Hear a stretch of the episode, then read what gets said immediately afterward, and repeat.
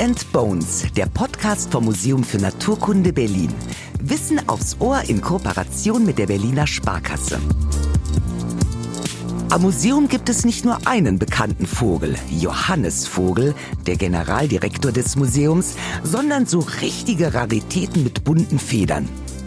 In puncto Auffälligkeit können die mit Johannes Vogels Krawattensammlung alle mal mithalten. 200.000 Sammlungsstücke gibt es in der Vogelsammlung am Museum und die sind nicht nur schön anzusehen. An ihnen wird geforscht. Wie Vögel zum Beispiel hören, wie sie sich vom T-Rex zum Huhn entwickeln konnten oder auch, wie sie das Fliegen erlernt haben.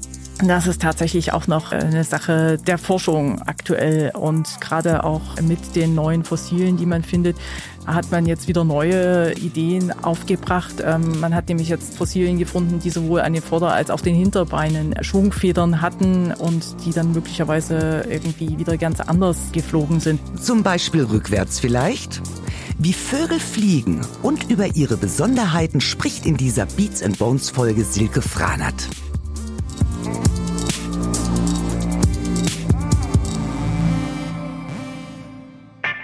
Silke Franert könnte man als Schatzhüterin bezeichnen, denn sie kümmert sich als Kustodin um die größte Vogelsammlung in Deutschland.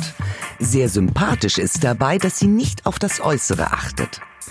Egal, ob ein Präparat aussieht wie ein gerupftes Huhn, nur noch ein Schädel da ist oder doch ein stolzer und gut erhaltener Pfau umgestellt werden muss, Silke behandelt alle Vögel mit der gleichen Sorgfalt. Seit 1996 ist sie am Museum und wenn noch nicht alle Objekte der Sammlung durch ihre Hände gegangen sind, dann aber spätestens jetzt. Denn die Sammlung zieht innerhalb des Museums um. Und einer, den die Dimension dieser Sammlung umgehauen hat, ist der Moderator dieses Podcasts, Lukas Klaschinski. Ja, ich habe das Glück, dass ich nicht nur die Ausstellungsstücke sehen darf, sondern auch die tausenden Tiere, die in der Sammlung hinter den dicken Türen stehen, da wo man sonst als Museumsbesucher eigentlich nicht hinkommt. Und Silke, fiese Frage, aber hast du vielleicht so einen Liebling in der Sammlung? Denn ich habe schon gemerkt, als ich so durch die Gänge gegangen bin und mir die Vögel angeguckt habe, okay, die sehen jetzt ein bisschen gruselig aus ähm, an der einen oder anderen Stelle und die gucken mich richtig freundlich an. Und da habe ich schon im Vorbeilaufen gemerkt, dass ich so einzelne mir rausgesucht habe als Lieblinge. Aber ich weiß nicht genau, warum das so ist. Wie ist das bei dir? Ja, das ist natürlich immer der Fall. Also auch wenn ich so durch den großen Vogelsaal gehe, dann schaue ich dann vielleicht zu den Pelikanen, die besonders eindrucksvoll sind und zu anderen sehr bunten Vögeln. Ich hatte auch eine ganze Weile, als ich mich mit dem Vogelskelett beschäftigt habe, ein aufgestelltes Eulenskelett bei mir auf dem Schreibtisch stehen, was ähm, mich immer freundlich angelächelt hat. Das musste leider irgendwann weichen, damit es nicht einstaubt, aber man hat immer solche Objekte, die man äh, tatsächlich mehr mag als die anderen. Die Rubinkehltangare ist einzigartig in der Sammlung, ne? Genau. Es ist ein Exemplar mit so richtig roten Federn am Hals, sonst ist der Vogel eher unauffällig grau und schwarz und trotzdem ist er einzigartig. Warum ist das so? Der Vogel ist einzigartig in der Sammlung, weil das vermutlich weltweit das einzige Tier ist, was überhaupt in Sammlungen existiert. Und andererseits ist diese Art auch insofern äh, besonders interessant, weil das eine Art des atlantischen Regenwaldes ist, also in Brasilien vorkommt. Und da gibt es offensichtlich mehrere Kleinvogelarten, Singvogelarten, die nur in ganz kleinen Populationen vorkommen, in einem ganz kleinen Gebiet die sind dann über Jahre, Jahrhunderte mal wieder verschollen gewesen und dann hat man sie eigentlich, ich kenne mehrere Beispiele, tatsächlich so um das Jahr 2000 hat man sie endgültig, ich sag mal, dingfest machen können, weiß jetzt, wo sie leben und äh, konnte sie auch erforschen. Nehmen wir mal an, also nur in der Vorstellung, dem Sammlungsstück würde was passieren. Es würde geklaut werden oder beim sauber machen, würde es umfallen und halb eingesaugt werden. Also ich meine, das ist ein komisches Szenario, aber kann man bemessen, wie wertvoll so ein Sammlungsstück ist?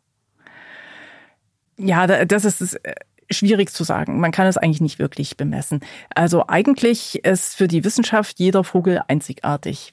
Und wenn es nur ein Spatz ist, der ist zu einer bestimmten Zeit an einem bestimmten Ort gesammelt worden und ähm, gibt uns darüber Auskunft. Den kann ich an der Stelle zu dieser Zeit nicht wieder sammeln, insofern einzigartig unwiederbringlich. Wenn jetzt das mit der Rubinkehltangare passiert, ist natürlich was anderes, als wenn das der Spatz ist. Der ist natürlich in dem Sinne wertvoller, aber man kann das nicht monetär ausdrücken. Man kann auch in einem gewissen Rahmen tatsächlich auch Geldwerte ansetzen, das aber eher hat mit der Wissenschaft nichts zu tun, sondern eher damit, dass auch heute vielleicht noch, aber vorrangig in vergangenen Jahrhunderten die Leute äh, solche Vögel aufgestellt als Dekorationsobjekte hatten. Silke ist da sehr diplomatisch. Immerhin mehr als drei Viertel der lebenden Vogelarten sind in dieser Sammlung vertreten und darunter sind richtige Promis. Zum Beispiel ein alter Freund von Alexander von Humboldt. Jakob heißt er. 30 Jahre lang war er ein treuer Begleiter von Humboldt. Der Vasa-Papagei aus Madagaskar. Humboldt hatte den Vogel vom Großherzog zu Weimar geerbt. Jakob starb 1859 und damit die Wissenschaft noch was von dem kleinen Vogel hat, schenkte Humboldt den toten Papagei dem Naturkundemuseum. Da stellte sich dann übrigens raus, dass Jakob eigentlich eine Jakobine war, ein Weibchen. Nach Jakobs Tod ging seine bewegende Geschichte aber erst richtig los. Zwei Weltkriege hinterließen grässliche Spuren in der Sammlung. Jakob hat einen Granatsplitter abbekommen, konnte aber von Präparatoren gerettet werden. Andere Objekte sehen jetzt eher kopflos aus oder wie ein unförmiges Federknäuel. Aber aus der DNA können Wissenschaftlerinnen und Wissenschaftler noch neue Informationen gewinnen. Zum Beispiel, wie der T-Rex nun zum Huhn wurde. Wir haben im Beats and Bones Podcast ja schon häufiger darüber gesprochen, dass die Dinos die Vorfahren der Vögel sind. Woran macht die Wissenschaft das fest? Weil klar würde ich jetzt die Brücke optisch schon so ein bisschen schlagen können, aber es muss ja andere Dinge geben als rein optische. Es gibt man sagt dazu gemeinsame abgeleitete Merkmale, die für die Dinosaurier und die Vögel sprechen. Und ähm, jetzt mal so ganz allgemein gesprochen, es gibt eben Merkmale am Schädel, im Becken, am Fuß auch und auch der Schultergürtel, äh, so, wo man ableiten kann, dass diese beiden Gruppen miteinander verwandt sind. Also gibt es da keine Skeptiker, weil Dinos ja eigentlich vor 65 Millionen Jahren ausgestorben sind. Wie können Vögel deren Nachfahren sein, wenn die ausgestorben sind? Also auch in der Wissenschaft gibt es nichts, was es nicht gibt. Und es gibt immer mal wieder Leute, die bestimmte Theorien anzweifeln. Aber ich glaube, aktuell gibt es da nicht wirklich ernste Gegenströmung gegen diese Hypothese. Ähm, gibt es Vögel mit Zähnen? Weil wirklich mit dem Hintergedanken, dass Dinosaurier Zähne hatten? Echte äh, Zähne gibt es bei Vögeln nicht mehr. Ähm, Vögel haben ja diesen Hornschnabel. Mhm. Und diese Hornschnäbel können gewisse Zähne auch wieder ausbilden. Aber das ist dann sowohl vom materiellen als auch vom entwicklungsgeschichtlichen äh, Hintergrund ist das was ganz was anderes. Der Archaeopteryx, also eigentlich ein ziemlich kleines Ausstellungsstück, aber trotzdem das wertvollste Ausstellungsstück unter den Dinos, steht im Dinosauriersaal, wenn man reinkommt, links hinten in der Ecke. Das ist ja der Urvogel. Es soll der Urvogel sein und der Link zwischen Dinos und Vögeln. Die Wissenschaft streitet sich da aber etwas. Wie bewertest du das aus deiner Sichtweise? Also ist der Archaeopteryx der Zwischenschritt zwischen Dinosaurier und Vogel?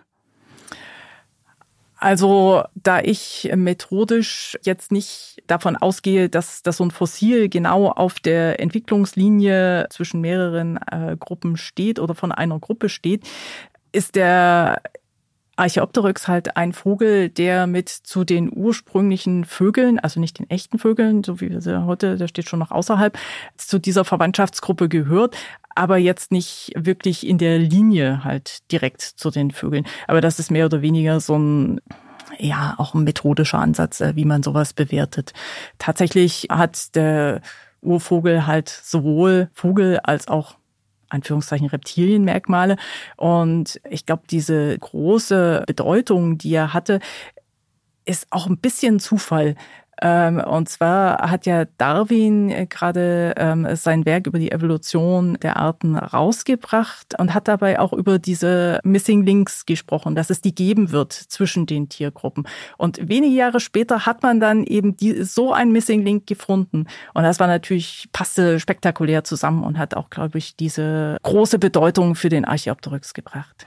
Also der Archaeopteryx ist so ein Missing Link, wo man sagen muss, da fehlen eigentlich ein paar Zwischenschritte zwischen Dinos und Vögeln. Klar sind die, ist der Dino vielleicht der Vorfahre von den Vögeln, aber da fehlen so ein paar Zwischenschritte, die das auch wirklich beweisen würden. Und der Archaeopteryx ist so ein Missing Link.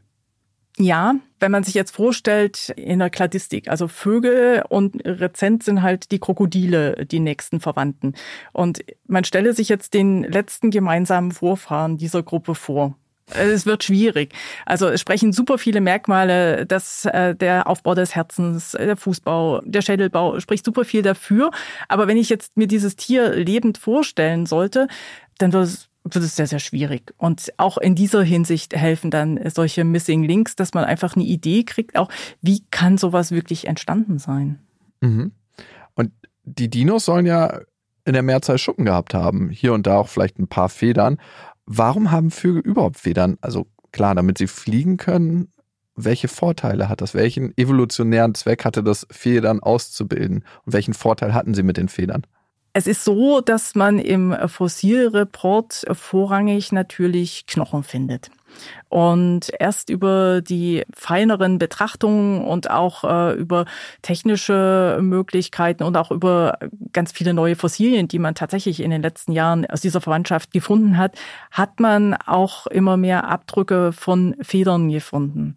Und es zeichnet sich ab, dass unter den Dinosauriern die Befiederung gar nicht so unüblich war. Also offensichtlich hat in der, ähm, ich möchte gar nicht sagen in der gesamten Gruppe, ob wirklich alle Vertreter da schon mit involviert waren und ab wann es die Federn gab. Aber offensichtlich hat in dieser Vorphase vor der Entwicklung zum Vogel die Entwicklung der Federn schon gestartet und hat sich in ganz verschiedene Richtungen auch entwickelt. Woraus bestehen Federn eigentlich? Federn äh, bestehen wie unsere Haare aus Keratin. Es sind also, wenn sie einmal entwickelt sind, dann nicht lebende äh, Bestandteile des Körpers und sie werden auch regelmäßig wieder abgeworfen und erneuert. Warum sind einige Federn so bunt? Also warum entscheidet sich ein Vogel dafür, ich bin auffällig und eigentlich dann auch mehr den Fressfeinden ausgeliefert? Interessant ist eigentlich äh, bei den Federn, dass die Farbe ursprünglich wahrscheinlich für die Stabilität reingekommen ist. Also weiße Federn sind sehr weich und ursprünglich ist vermutlich, also zumindest der dunkle Farbstoff des Melanin, in die Feder gekommen, um sie auch zu stabilisieren. Dann hat sich das eben evolutiv so entwickelt, dass es unglaublich viele Pigmente gibt, die in die Federn eingelagert wurden. Es gibt äh, physikalische Effekte, die äh, das Licht brechen und Interferenzen erzeugen und damit Schillerfarben. Also es gibt eigentlich nahezu nichts, was es nicht gibt bei Vögeln. Evolutiv dann den Weg zu gehen, dass man die Tarnung verlässt und dann äh, auffällig wird, ist eher ein Zeichen von Stärke, dass es einem gut geht, von Auffälligkeit und wo gerade Männchen um Weibchen balzen und sich die Weibchen entscheiden können für die Männchen, da macht es natürlich Sinn, auch zu zeigen, hm, ich kann trotz dieses bunten, auffälligen Federkleides, kann ich gut überleben und äh, ich bin so fit äh, und die Nachkommen werden super sein. Ja, bis man dann genau nach dem Balztanz gefressen wird von irgendeinem Fressfeind. Also äh, ja, der Nachteil ist dann häufig, dass dann äh, diese Männchen sich nicht beim Brüten beteiligen. okay, die sind dann schon wieder weg, woanders tanzen. Da gibt's auch immer schöne BBC-Dokus drüber. Eine habe ich mal gesehen über den Balztanz von Paradiesvögeln. Also die Männchen haben ja sehr, sehr intensiv farbige Federn, also purpurrot, tiefgrün oder auch schimmernd hellblau. Woher kommen die Farben? Das sind äh, eben dann diese Farben, die auf Lichtbrechungsprozessen beruhen. Also da gibt es bestimmte Strukturen in den Federn, die das Lichtbrechen zu Interferenzen führen, so ähnlich wie dann eben tatsächlich beim Regenbogen und dann eben zu solchen schillernden Farben führen, die auch abhängig sind dann von dem Einfallswinkel des Lichtes. Also wenn man dann so ein bisschen um den Vogel drumherum geht, kann sich diese Farbe dann durchaus auch ändern. Warum ist die Feder so aufgebaut und fließen auch Nährstoffe durch diesen Kiel? Und wie heißt der eigentlich richtig? Das heißt nicht Kiel, ne? Doch, ähm, äh, man kann dann ähm, auch äh, Federkiel dazu sagen. Ähm, es fließen in gewisser Hinsicht Nährstoffe über Blut tatsächlich in die Feder, aber nur so lange, bis sie fertig aufgebaut ist. Dann ziehen sich diese Blutgefäße zurück und es bleibt nur ein ganz winziger Blutstropfen unten in der Spitze, in der sogenannten Spule. Die Feder ist dann eben so aufgebaut, dass sich von diesem Kiel dann Äste abzweigen und von diesen Ästen wiederum die sogenannten Haken- und Bogenstrahlen. Und diese führen dann dazu, dass es eben diese feste Federfahne gibt. Das ist, würde ich jetzt mal vielleicht so interpretieren, das ist eine feste Leichtbauweise. Gibt es da Unterschiede im Aufbau? Also so viel Federn hatte ich jetzt noch nicht in der Hand, aber auf jeden Fall erkennt man, dass jede Feder eine unterschiedliche Form hat. Klar, wo sie positioniert ist, wahrscheinlich am Flügel und damit auch eine andere aerodynamische Aufgabe. Aber gibt es tatsächliche Unterschiede im Aufbau von Federn? Prinzipiell gibt es zwei Federformen. Das eine sind diese äh, Dunenfedern, die ähm, jetzt auch keine feste Fahne haben und Deckfedern, die eben den Kiel und die Fahne haben. Die Deckfedern sind prinzipiell immer nach demselben äh, Prinzip aufgebaut, bis auf so spezielle Formen wie Schmuckfedern, die dann ähm, ein ganz spezielles Aussehen haben. Insgesamt, wie du sagtest, ist es aber so, dass der Spezialist erkennen kann, sowohl von welcher Art die Feder stammt, von welchem Vogel, als auch von welcher Stelle am Vogel die Feder stammt. Zum Beispiel die Schwungfeder ist essentiell für die meisten Vögel. Erst durch sie bekommen sie den nötigen Auftrieb. Das Konzept der Schwungfeder haben dann Menschen wie Otto Lilienthal versucht nachzubauen. Wie schafft es der Vogel in der Luft zu bleiben? Ende des 19. Jahrhunderts hat Lilienthal im Berliner Süden in Lichterfelde einen 15 Meter hohen Hügel aufschütten lassen, um dort seine Gleitflieger testen zu können. Er hat dabei entdeckt, dass die Vögel den Auftrieb nutzen. Spoiler Alert! Es reichte natürlich nicht, sich ein paar konstruierte Flügel umzuschnallen. Die Erkenntnis hat Otto Lilienthal mit dem Leben bezahlt. Aber wie er selbst auf dem Sterbebett gesagt haben soll, Opfer müssen gebracht werden. Welche Voraussetzungen brauchen Vögel, um zu fliegen? So ein Vogelflug ist natürlich nicht einzig mit den Federn getan. Also das ist natürlich eine wesentliche Voraussetzung, um eben die entsprechende Flügelfläche zu erreichen, äh, dass es die Schwungfedern dazu gibt. Das reicht aber erstmal noch nicht aus. Also der Vogel ist auch insofern in Richtung auf das Fliegen angepasst, dass sehr viele Sachen am Körper reduziert sind, um das Gewicht zu verringern. Die Knochen sind stark pneumatisiert, das heißt, sie sind mit Luft eingelagert.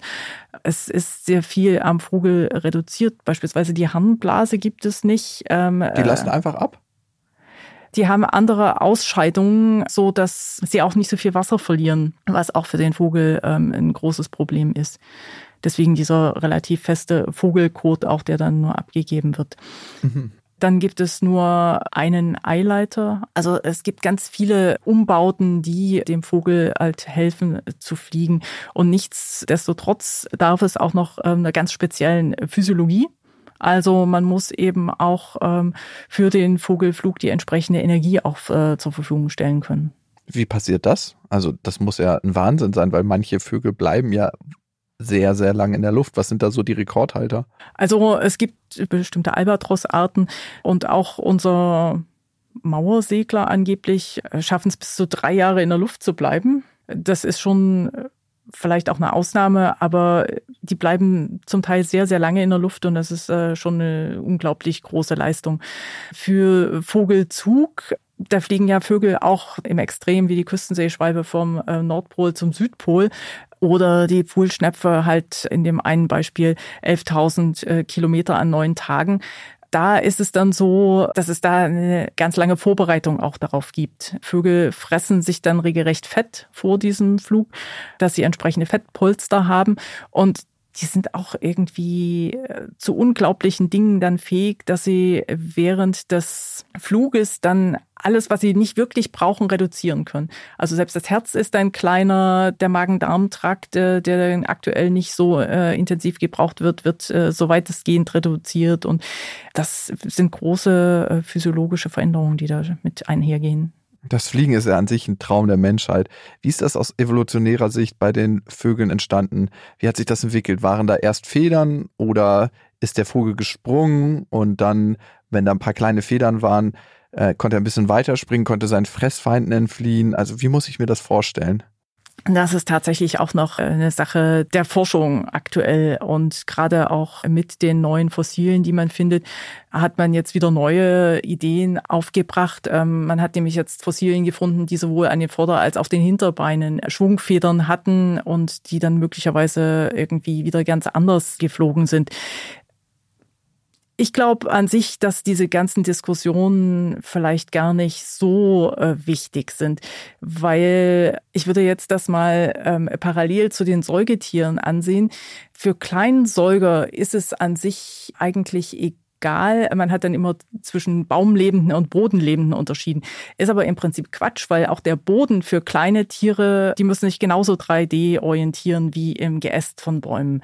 Und Vögel waren sehr klein, als sie das Fliegen entwickelt haben.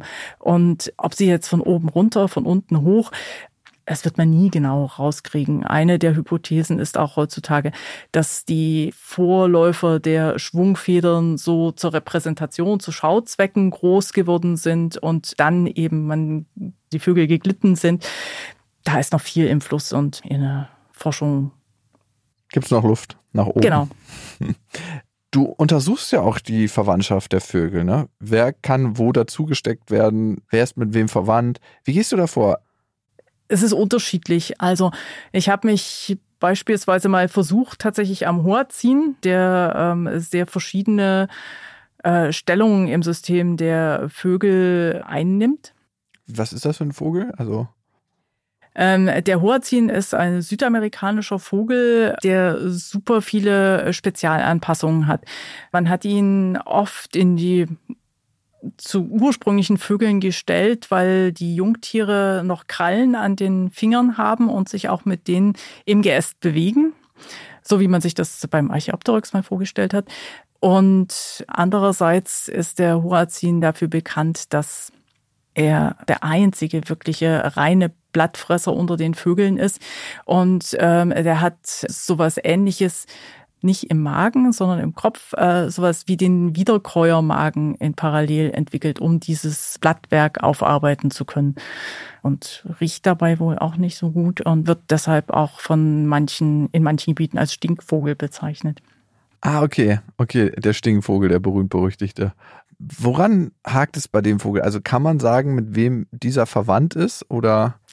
Bei dem ist, glaube ich, das Problem, dass er so viele Alleinstellungsmerkmale hat, dass man die Verwandtschaft deswegen nicht herstellen kann. Also man findet keine, das ist ja im Prinzip das, das verbindende Merkmal, wenn ich eine Verwandtschaft zwischen zwei Gruppen feststellen will, dann brauche ich gemeinsame abgeleitete Merkmale. Also Merkmale, die nur diese beiden Gruppen gemeinsam haben. Aber wie kann sich der denn entwickelt haben? Also, dass er so viele eigene spezifische Merkmale hat, die kein anderer hat. Also ging da einfach ein ganz langer Entwicklungsstrang, muss ich mir das wie so ein Ast vorstellen, ohne Abzweigung, der einfach gewachsen ist, gewachsen ist, gewachsen ist und wir pflücken dann mit dem Hoazin das letzte Blättchen ab und merken, okay, ähm, der hat ganz viele Sachen auf seinem Weg selber gemacht. Zum einen das und ähm, zum anderen scheint es auch so zu sein, da ist auch jetzt tatsächlich noch relativ viel in der Forschung, aber es hat sich doch rauskristallisiert, dass der Ursprung der Vögel ähm, so aussah, dass die Vögel eine ungeheuer rasante Aufspaltung basal hatten, also eine Diversifikation hatten.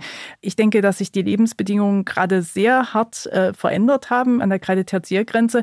Die großen Dinosaurier waren ausgestorben, es gab kaum was zu fressen und die Vögel mussten sich in ganz vielen Bereichen neu orientieren. Und da kam es zu ganz vielen neuen Artaufspaltungen und zu vielen neuen Linien, die sich dann getrennt weiterentwickelt haben. Und wenn dann so eine gemeinsame Entwicklung relativ kurz ist, dann ist also praktisch von der Aufspaltung einer Linie zur nächsten ist dann als wenig Zeit.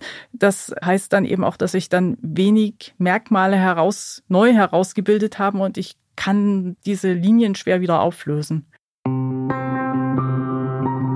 Was jetzt hier nach Rocket Science klingt, ist eigentlich, naja, Es ist schon ein bisschen Rocket Science, um ehrlich zu sein. Wissenschaftlerinnen und Wissenschaftler suchen ja immer nach Beweisen für ihre Theorien und manchmal lässt sich dieser Beweis einfach nicht auffinden, wie die Motivation am Montag. Der Hoazin ist so ein Phänomen. Dieser sonderbare Vogel hat einen Wettstreit der Ornithologen losgetreten, da ist Germany's Next Topmodel ein Streichelzoo dagegen. Hatte ein Wissenschaftlerteam Beweise für seine Theorie gefunden, wurde sie vom nächsten Team zunichte gemacht. DNA-Tests, Schädeluntersuchungen, Vergleiche mit fossilen Funden, der Hoazin ließ sich keinem anderen Vogel zuordnen. Vielleicht ist diese Einzigartigkeit auch gut so. Stellt euch mal vor, Spatzen, Krähen und Tauben hätten auch eine Art Wiederkäuermagen im Kopf. Der Duft der Stadt wäre ein ganz anderer. Ich würde gerne noch ein paar Superlativen mit dir klären. Welcher Vogel kann am schnellsten fliegen? Einerseits sind es die Segler, also wie unser heimischer Mauersegler, die ähm, sehr gut fliegen können und das wohl auch bis auf 170 Stundenkilometer bringen. Andererseits gibt es so Dauerflieger wie äh, die Albatrosse, die schaffen es auch immerhin auf äh, 130 Stundenkilometer. Und es gibt aber auch noch so Spezialfälle wie den Sturzflug bei einigen Falken, wie zum Beispiel unserem Wanderfalken. Die schaffen es dann bis auf 300 Stundenkilometer, aber da kommt eben auch noch die Erdanziehungskraft dazu, die ein bisschen hilft. Ist es da von Vorteil, schwer zu sein? Oh. Weil die greift ja dann. Ja, also da äh, ist, glaube ich, das Gewicht spielt da ähm, eigentlich eher eine positive Rolle. Bei wenigen Vögeln. Ähm, was ist der größte Vogel? Der größte Vogel ist tatsächlich der Strauß, der ähm, es bis auf ähm, äh, fast drei Meter Höhe bringt. Und was ist der größte flugfähige Vogel? Ich denke auch, dass der größte ist, der schwerste flugfähige Vogel ist die Riesentrappe. Die schafft es fast auf 20 Kilogramm. Und auch unsere heimische Großtrappe, die hat wohl 16 Kilogramm und ist zumindest bei uns dann eben der, der größte, also schwerste flugfähige Vogel. Welcher Vogel hat die größte Flügelspannweite? Das ist wohl auch der Albatros mit mehr als drei Metern. Über 200.000 Vögel sind ja im Museum für Naturkunde Berlin, entweder in Alkohol konserviert oder in Schubfächern sortiert oder liebevoll präpariert. Wirklich eine faszinierende Welt, die sich da auftut. Wir haben uns heute in dieser Beats and Bones Folge auf die Herkunft der Vögel und ihre Besonderheiten konzentriert, also Federn und Fliegen.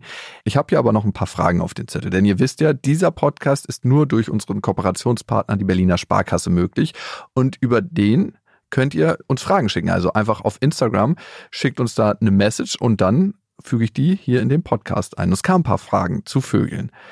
Ähm, warum können Kolibris auf der Stelle fliegen und sogar auch rückwärts? Also das habe ich schon ein paar Naturdokumentationen gesehen. Es wirkt wie so ein ganz kleiner Hubschrauber mit einer Fernbedienung. Genau. Die äh, Kolibris sind tatsächlich als einzige Vögel in der Lage, rückwärts zu fliegen. Und äh, sie haben dafür einen ganz speziell ausgebildeten Flügel. Der besteht zum großen Teil aus dem Handskelett. Und die Gelenke, gerade in Ellenbogengelenk und Schultergelenk, sind spezifisch ausgebildet und erlauben eine große Beweglichkeit. Und mit der Einstellung des Winkels des Flügels kann der Kolibri steuern, in welche Richtung der Vortrieb passiert. Also ob er nur nach vorne oder nach hinten passiert und er kann eben rückwärts oder vorwärts fliegen, ohne dass er jetzt da irgendwie eigentlich einen großen Aufwand mit hat. Wie sehen Vögel eigentlich und wie gut ist ihre Sehfähigkeit? Vögel sehen sehr gut. Vögel haben auch mehr Rezeptoren als Säugetiere in den Augen. Sie können sehr scharf sehen. Aber das gute Sehvermögen ist nicht nur bei den Vögeln durch das Auge äh, bewirkt. Das Auge ist der eine Punkt. Also, dass das Auge eben auf das spezifische Scharfsehen auch fokussiert ähm, und bestimmte Rezeptoren mehr hat und eben zum Beispiel auch UV-Licht vielfach besser sehen kann, als wir sehen. Zum anderen hängt es aber auch das gute Sehen mit der Augenstellung zusammen. Also normalerweise oder bei vielen Vögeln sitzen die Augen seitlich am Kopf. Und ähm, damit können die Vögel praktisch eine Rundumsicht realisieren. Der Nachteil ist, sie haben dann eben wenig Überschneidung der beiden Sichtfelder nach vorn und können dann eben wenig in 3D sehen. Mhm. Andererseits können sie aber ihre Augen wohl unabhängig voneinander bewegen. Das heißt, also man könnte jetzt mit dem linken Auge auf die Schnabelspitze gucken und mit dem rechten Auge nach hinten oben, ob da ein Feind kommt. Ah, sehr praktisch. Das heißt, man kann fressen und auf Feinde achten zur gleichen Zeit. Genau. Und dann kommt noch dazu ähm, äh, die Verarbeitung des vom Auge aufgenommenen äh, Lichtes. Und das hat auch offensichtlich bei Vögeln einige Spezifitäten, die zum Beispiel dazu führen, dass Vögel mehr Bilder pro Zeiteinheit sehen können als wir. Das ist ähm, ganz speziell auch wichtig eben beim schnellen Fliegen. Also wenn ich mir jetzt nochmal wieder ähm, vorstelle, der Wanderfalke, der mit 300 Stundenkilometer in Richtung Boden stürzt, der kann halt noch unten den Boden scharf sehen und das macht auch wirklich Sinn, denn ansonsten ähm, kann er weder da unten bremsen noch da unten auch wirklich was greifen. Das ist eigentlich ein Wahnsinn, wenn man sich das vorstellt, weil ich glaube, man kennt es selber. Ich bin mit Motorrad mal gefahren mit einer relativ starken Maschine und da war es wirklich so, wenn man Gas gegeben hat, den zweiten oder dritten geschaltet hat, fängt sofort alles an zu schlieren. Das ist so, als ob man in einem Tunnel drin ist. Und wenn ich mir das bei 300 kmh vorstelle und da müsste ich eine Maus am Boden entdecken, ist eigentlich nicht möglich mit der Informationsverarbeitung, die wir zur Verfügung haben. Also es muss anders funktionieren, sonst äh, gäbe es wenig Falken. Ja, definitiv.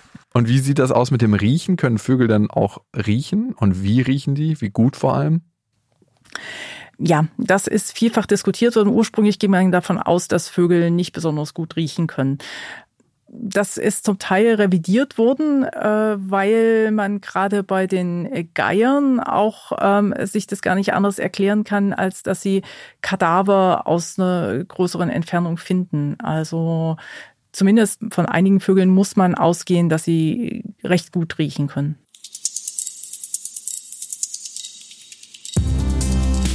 Aasfresser, die riechen können. Man würde ihnen ja wünschen, dass sie es eben nicht können. Verrückt, diese Natur. Das war Silke Franert vom Museum für Naturkunde Berlin für euch in dieser Beats and Bones Folge. Vielen Dank fürs Streamen und Downloaden und wir freuen uns, wenn ihr uns weiterempfehlt.